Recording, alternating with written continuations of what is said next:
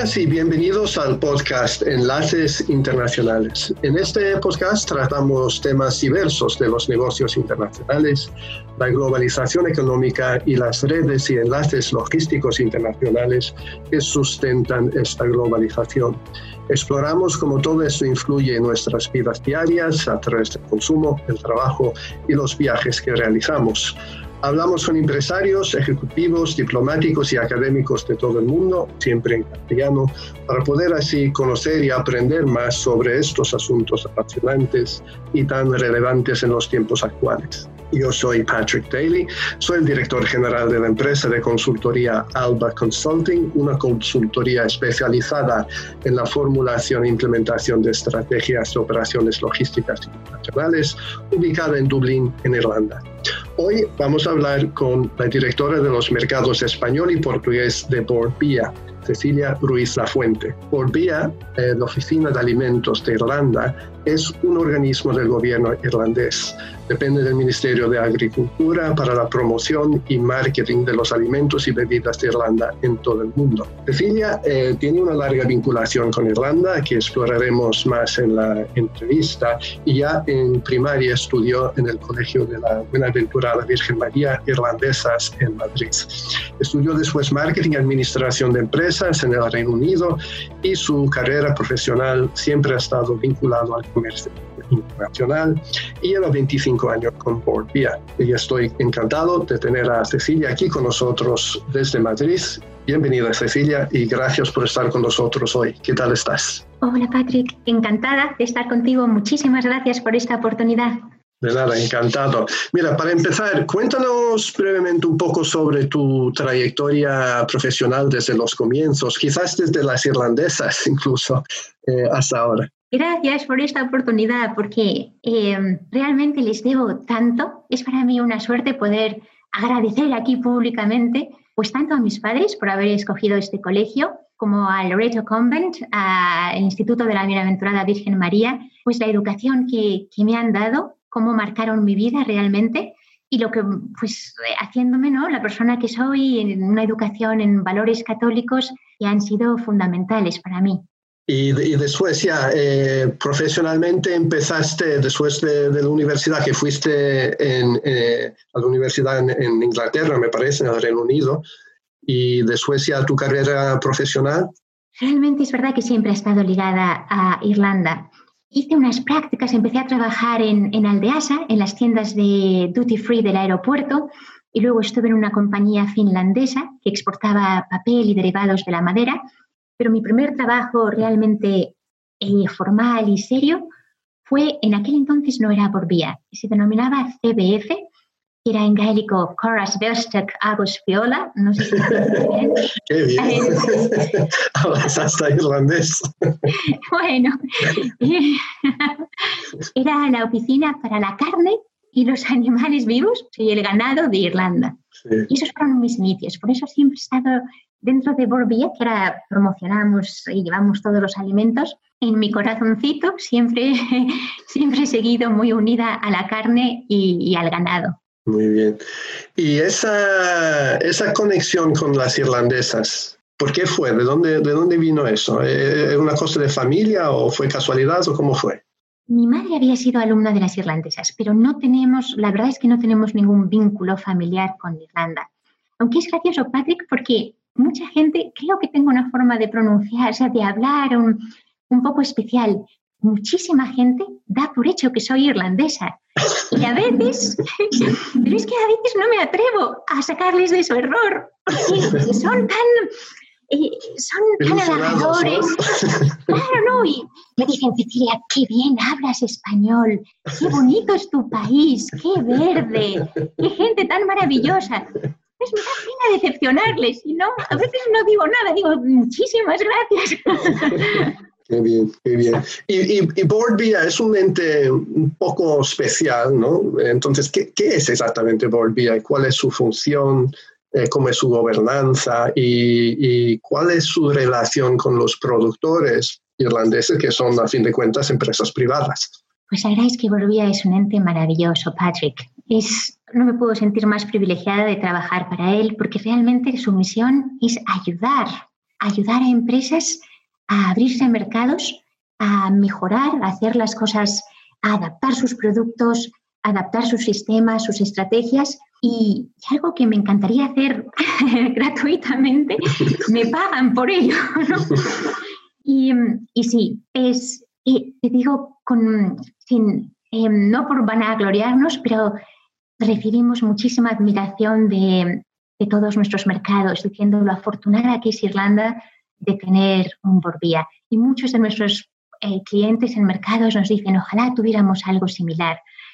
Es un organismo que depende del Ministerio de Agricultura, es nuestro último jefe, para ayudar a la industria agroalimentaria irlandesa a, a vender más realmente. Tenemos un foco en el mercado irlandés, pero que es el mercado doméstico muy importante, pero claramente Irlanda necesita exportar, porque es un país muy pequeño con una inmensa producción agroalimentaria de mucha calidad. Irlanda necesita exportar prácticamente un 90% de lo que produce. Entonces, nuestro papel en mercados de exportación es fundamental. ¿Y la relación con los productores que hay e, e, e, es de subvención, es de, conocimiento o de consejería? ¿Cómo, cómo es la, relación esa? Mm, de distinta manera. Las, eh, sí que tenemos como unos em, subsidies, unos grants, unos apoyos a la pequeña empresa.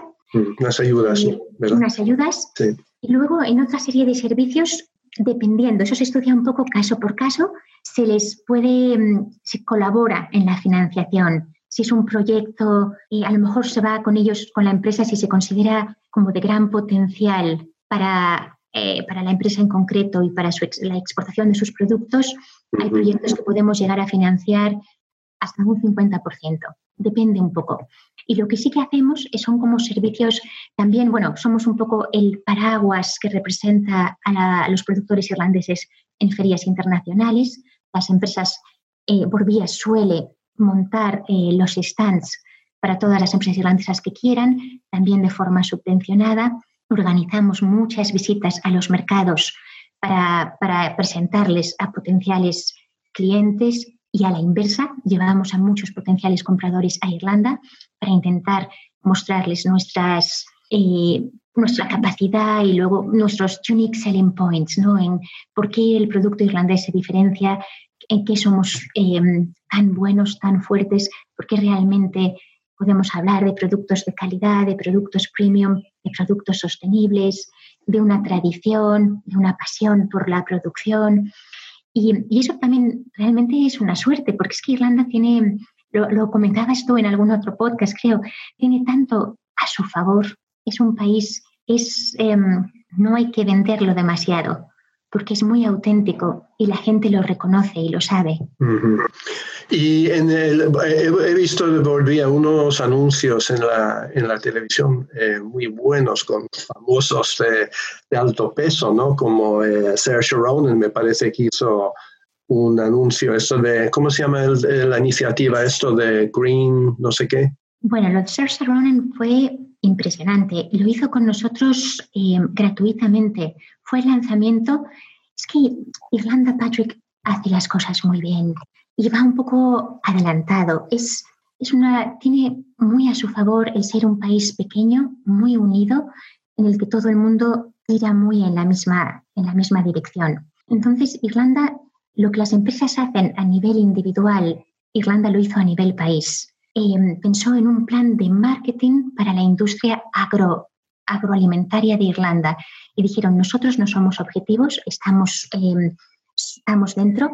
Trajeron a los mejores profesores de Harvard de marketing agroalimentario para que se entrevistaran con los grandes em, directores generales de las principales cooperativas y industrias agroalimentarias en Irlanda para hacer un plan de marketing para el país. ¿no? Tener como una, una estrategia de a dónde debía ir Irlanda.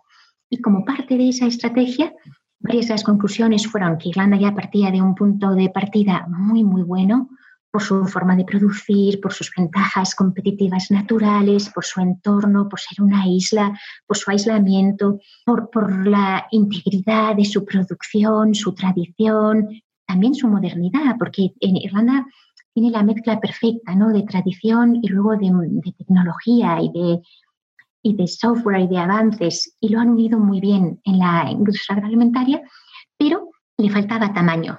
Es un país pequeño, hay grandes multinacionales que facturan lo que factura Irlanda como país ¿no? en, en alimentación. Entonces, una de las cosas que recomendaron era el competition, ¿no? el que la industria irlandesa se uniera y cooperara incluso con sus competidores sin, afectar al negocio, pero que se ayudara más. ¿no? Otra de las, em, de las grandes recomendaciones fue apostar por el sector lácteo. La, leche en Irlanda, el producto lácteo, es muy especial. Es muy especial por la alimentación de las vacas a base de, hierba, la cantidad de grasa y la calidad de la crema, que hace luego pues, unos, unos ingredientes lácteos, una mantequilla, un queso de muy alta calidad. Entonces, con la retirada de la cuota láctea, de la Unión Europea en el marzo del 2015, la apuesta de Irlanda fue en ese sentido. Y finalmente fue decir, Irlanda necesita un poco lo que había hecho ya Kerrygold eh, para lo que es el sector lácteo, una marca paraguas que representara la producción irlandesa. Y ahí eh, esto fue, esto debió ser como el 2010-2011. Y ahí, cuando todavía muy poca gente, Patrick, porque estamos hablando de hace 8 o 9 años, hablaba de sostenibilidad, la recomendación fue, Irlanda, aparte, eh, tenéis unas ventajas competitivas muy buenas en cuanto a producción sostenible, tenéis que diferenciaros y vuestro paraguas, vuestra marca, debe ser la sostenibilidad. Y eso es Origin Green. Entonces, Burbía, como, como instrumento del Ministerio de Agricultura, pidió a todos los eslabones de la industria irlandesa de producción de alimentación y bebidas que hicieran un esfuerzo por eh, mejorar en sus sistemas de sostenibilidad. Entonces, eh, Burbía les ha estado ayudando, se ha apoyado en auditores externos para que sus planes fueran realistas, fueran ambiciosos, fueran em, achievable también, que no fueran, porque, fueran en su justa medida, ¿no? pero tampoco que fueran demasiado cómodos y demasiado fáciles. Y eso fue eh, a lo que se prestó Sir Sharonan. Ella eh, voluntariamente nos ayudó a hacer un poco el primer vídeo que era una invitación a toda la industria agroalimentaria de Irlanda, a todos sus eslabones, desde el sector primario, desde la granja, desde el transportista, desde la industria de transformación, desde el que todos, si todos los eslabones de la cadena mejoran al menos en tres parámetros de sostenibilidad, el impacto global es enorme. Y Green es el primer programa eh, a nivel nacional de un país para impulsar a todo un sector a, ser sostenible. ¿Y cuáles son los productos estrella de, Irlanda? Tradicionalmente, con mucha diferencia, eh, la joya de la corona era el vacuno. Pero estamos viendo un gran cambio. O sea, el vacuno irlandés es, era mm, por sus características organolépticas, por las razas autóctonas, por la alimentación a base de hierba, por los controles de calidad y la trazabilidad en la que Irlanda también ha sido pionera, era, era el producto estrella. Ahora estamos viendo que a raíz de esta nueva estrategia hacia la producción de leche, en términos de valor de exportaciones, las exportaciones de lácteos han superado a las de vacuno, tienen un poquito más de peso y se ha visto un gran cambio en la cabaña ganadera. Y antes, eh, es curioso, Patrick, que cuando yo empecé a trabajar en CBF, eh, la población de Irlanda eran 3 millones y medio y la cabaña ganadera eran 7. Para mí era facilísimo, porque yo soy fatal. Dos, veces más, más, más vacuno que personas, ¿verdad? Claro, tocabais a dos animales por cabeza, que no está nada mal. Y además para mí era buenísimo, porque soy fatal con los números, y para, era como una regla, era facilísimo de recordar. 3,5 y 7. El doble de animales que personas. Esto, bueno, ahora ha cambiado un poco porque también ha crecido la población, pero de esta cabaña aproximadamente un millón de vacas eran vacas de leche para producción láctea y un millón de vacas eran vaca nodriza para la producción de carne. Ahora mismo estamos casi en un millón cuatrocientas vacas de leche y unas novecientas mil vacas de carne. O sea, realmente hemos visto como muchísimos ganaderos, de hecho, incluso empleados de por vía en Irlanda, que son ganaderos a tiempo parcial y, de por hobby, han, han cambiado sus explotaciones de carne, de vacuno de carne a vacuno de leche. Y las ventas y la penetración en, tus mercados, en España, Portugal y América Latina, que tú tienes responsabilidad eh, de estos, estos mercados, ¿cuál es la penetración, la cifra de, eh, de ventas y cuáles qué productos han tenido más éxito hasta ahora? de los, bueno, de los tres mercados, si contamos eh, Latinoamérica como uno, con mucha diferencia el mercado principal es España. Y he de reconocer, absorbe prácticamente, podríamos, si fuéramos muy sinceros, el 85-90% de nuestro tiempo, de nuestro presupuesto y de nuestros esfuerzos. Pero eso también es debido, eh, está un poco marcado por nuestros clientes en Irlanda. Ellos ven mucho más potencial en el mercado, eh, en el mercado español, en el portugués un poco por, el tamaño, ¿no? Realmente Portugal eh, ha funcionado siempre muy bien para nosotros, pero es un mercado de 10 millones de habitantes y mm, de un poder adquisitivo un poco más bajo que el mercado español. Mientras que España eran 46 millones con grandes cadenas, Irlanda necesita volumen. Irlanda quiere, eh, quizá te diría que está un poco mal acostumbrada, ¿no? Por lo que ha sido siempre su comercio con, con el Reino Unido. Entonces, Irlanda está acostumbrada a mandar contenedores de, producto. Entonces, en, Portugal, la dimensión es mucho más pequeña. Entonces, tú dices, no, puedes hacer un palet mixto para... Mm. Entonces, la compañía es como, palet mixto, wow. Muy complejo. Me complica un poco la vida, es como, de verdad, tal. Mucha mano de obra. Sí, entonces realmente se ha priorizado mucho el mercado español porque siempre se ha considerado con más potencial. España es el noveno mercado para Irlanda en términos de valor. Y dentro de Latinoamérica, México es el mejor, está como en una posición, varía mucho porque eh, nuestras exportaciones a México cambian muchísimo de un año a otro. Ya te explico si por qué, porque se pierden. Mm. ¿Y exportaciones a España? ¿Estamos hablando de cuánto? ¿Mil millones? ¿Una cosa así?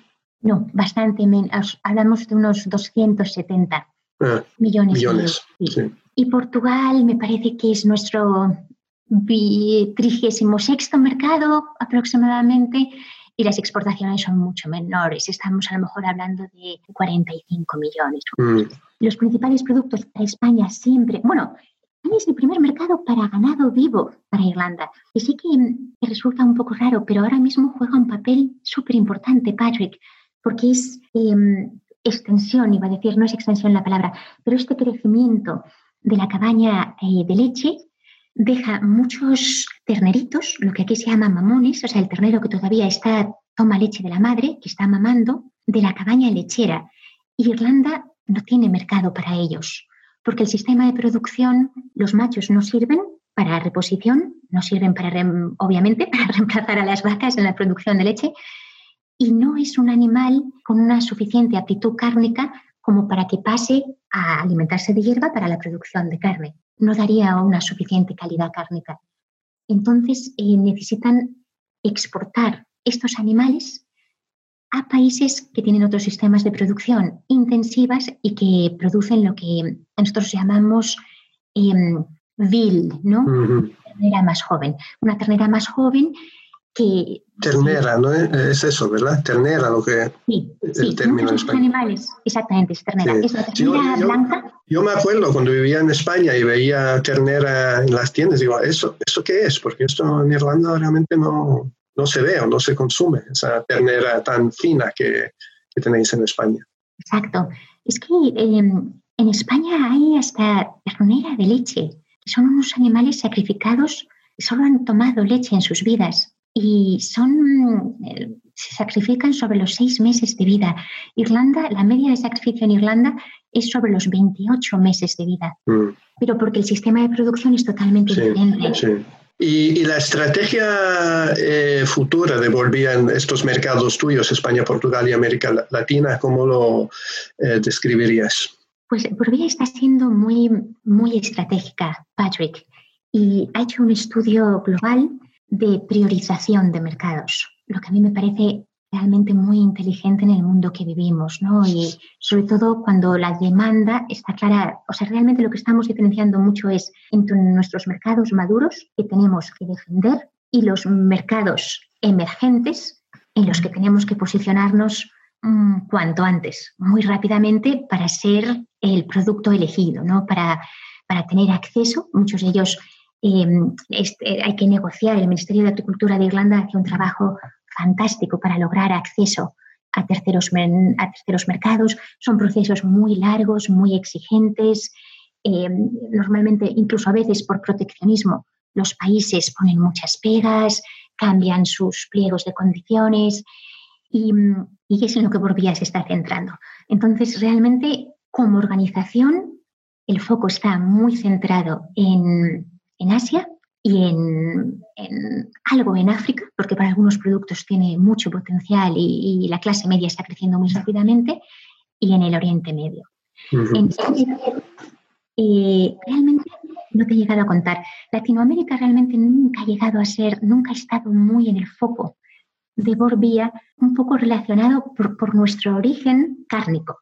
Eh, eh, Latinoamérica es una potencia en carne de vacuno. Entonces, mm. no nada de Irlanda. Siempre decía, nuestra joya de la corona era el vacuno. Nosotros em, era lo que tradicionalmente era la principal exportación. Y luego son países que ponen muchas trabas no tenemos acceso para muchos productos, son países complicados, con el que que tienen mucho paperwork, mucho papeleo, hay que tener controles, muchos, muchos, em, dan mucho trabajo. Un poco lo que tú me decías respecto a mandar palets mixtos. ¿no? Entonces Irlanda dice, bueno, esto para un pequeño éxito, que luego hay problemas, que luego hay quejas, que luego hay devoluciones, que luego el producto se pierde. Eso, por desgracia, todavía pasa un poco en, en, Y últimamente el impacto del coronavirus, eh, ¿cómo ha sido en el consumo alimenticio en España en general y también en el consumo de los productos estos irlandeses en particular? Pues eh, nos vamos a ver muy afectados, Patrick. La, la realidad, la realidad. Nuestras exportaciones a España son principalmente productos lácteos, que son, eh, ahora mismo están conformados por ingredientes, son sobre todo, em, como tú me comentabas, hay una empresa, bueno, el líder eh, Ornua, eh, Ornua, una unión de cooperativas irlandesas, tiene una fábrica en Ávila e importa ingredientes irlandeses para la fabricación de, de queso, sobre todo de mozzarella, para la industria de platos preparados y de pizzas y necesita pues lo que es el skim milk powder, ¿no? la leche eh, como ingrediente, la, caseína y el queso, esta base de queso que se utiliza, la cagliata.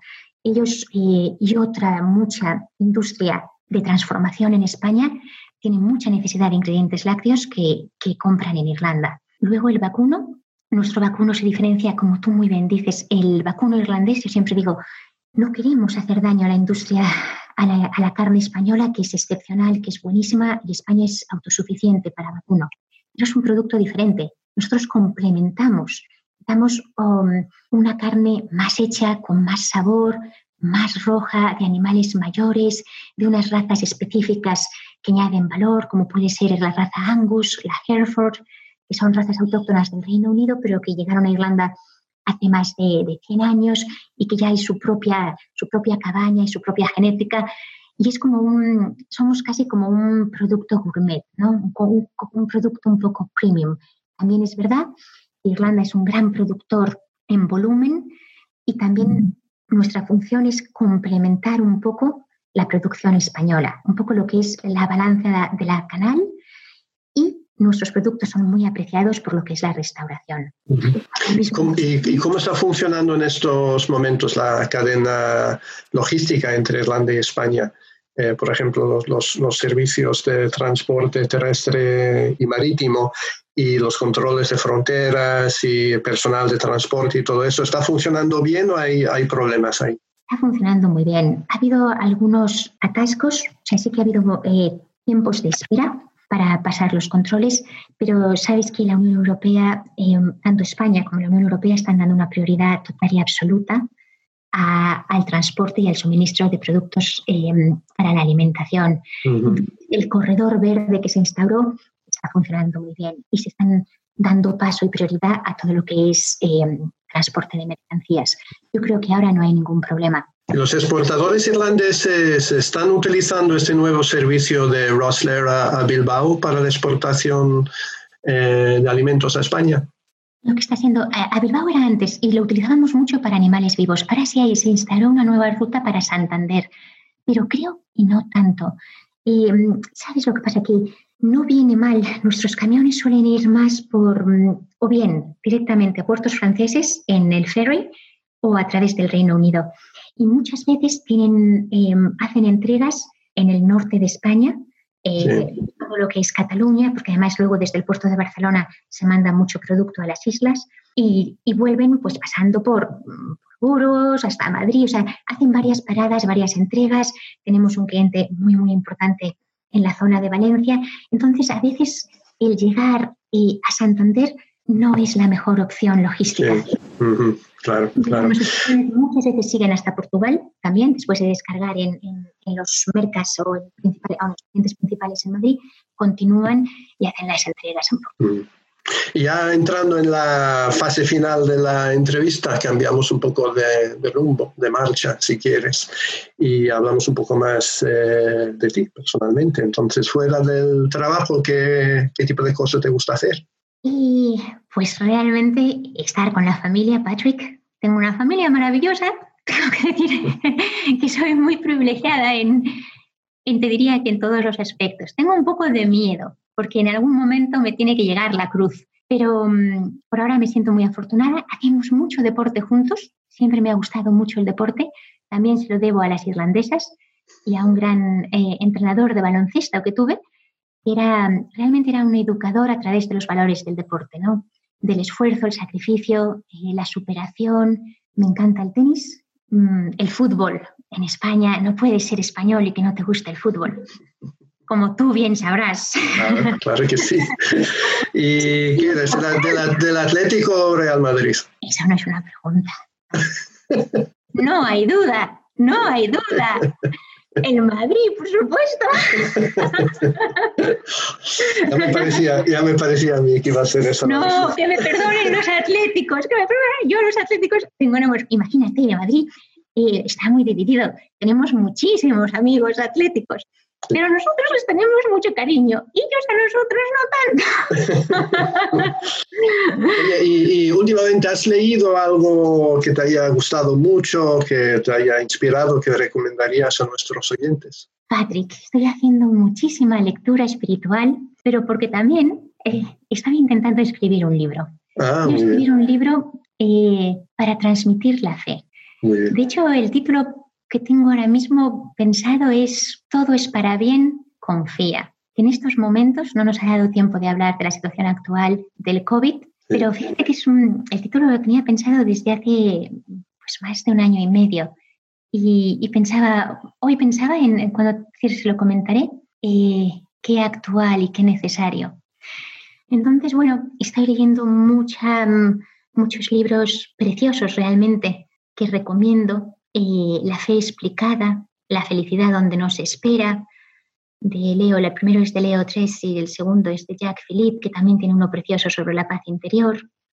Luego hay un sacerdote que ha influido mucho en mi vida, que es el padre Santiago Martín, que es, fundador de los franciscanos de María, y mm, un poco basan su, su espiritualidad en el agradecimiento. pues eso realmente es es que es tan bueno. Realmente creo que, que los que tenemos fe tenemos la obligación de, o sea, no es solo que sea un poco un mandamiento, ¿no? El, el id, y predicad, ¿no? Id y, y contad esto al mundo. Es que sería muy egoísta no hacerlo. Y luego ya para terminar, hay un libro, Saber que se puede, que es de Irene Villa, que es una antigua alumna de las irlandesas. También yo no coincidí con ella, me parece que ella es de las irlandesas de, de Bilbao, que perdió las dos piernas y varios dedos en un atentado de ETA, Patrick. Me acuerdo de ese atentado. Estuve en España en esos años, sí, me acuerdo. Pues ella eh, ha escrito un libro, es, es, un, es periodista, es un, realmente es una mujer impresionante. Yo creo que se le puede considerar una triunfadora en muchos sentidos, una bellísima persona. Y vino a darnos una charla al colegio hace no mucho y, y ha, hecho, ha escrito este libro, que es un poco un libro de, sobre todo de perdón, de perdón para transmitir paz y superación. Y es un libro también que merece la pena leerse. Muy bien.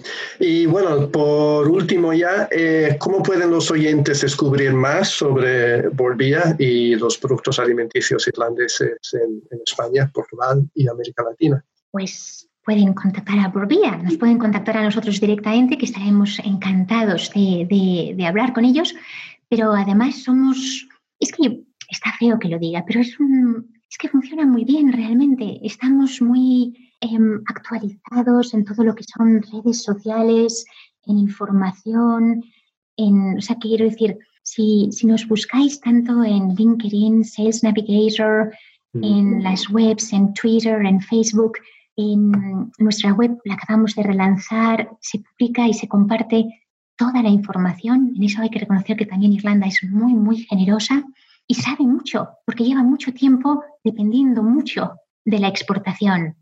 Pues yo ahora veo que España está haciendo las cosas fenomenal, Patrick, también. Y España tiene una industria agroalimentaria impresionante. Pero respecto a Irlanda, va con un poco de retraso. Entonces, eso es lo que mis compatriotas me han dicho mucho tiempo. Es como, qué bien. Claro, es que Irlanda, yo, yo empecé a trabajar con CDF hace 28 años, Patrick. Y ahí ya Irlanda miraba a lo que estaba pasando en los mercados internacionales, si había habido una, una eh, la climatología adversa en Australia, si Australia iba a exportar menos a Japón, si habría entonces una, una oportunidad para Irlanda para entrar. Tenían una, una, visión estratégica volcada al exterior, ¿verdad? Claro, súper global. Y ya en, en, ese entonces España estaba solo mirando para adentro. Ahora veo España está siguiendo esos pasos y está en todas las ferias internacionales y que está intentando ampliar horizontes y exporta ya desde un par de años, pero a lo mejor eh, casi con un retraso de 20. Sí, sí. Bueno, eh, Cecilia, como siempre, el, reloj nos ha ganado otra vez, siempre pasa en este programa, pasa el tiempo rapidísimamente. Ha sido un placer hablar contigo hoy y te deseo lo mejor en el futuro, tanto personal como profesionalmente. Muchísimas gracias y hasta pronto. Muchísimas gracias a ti, Patrick, igualmente. Placer.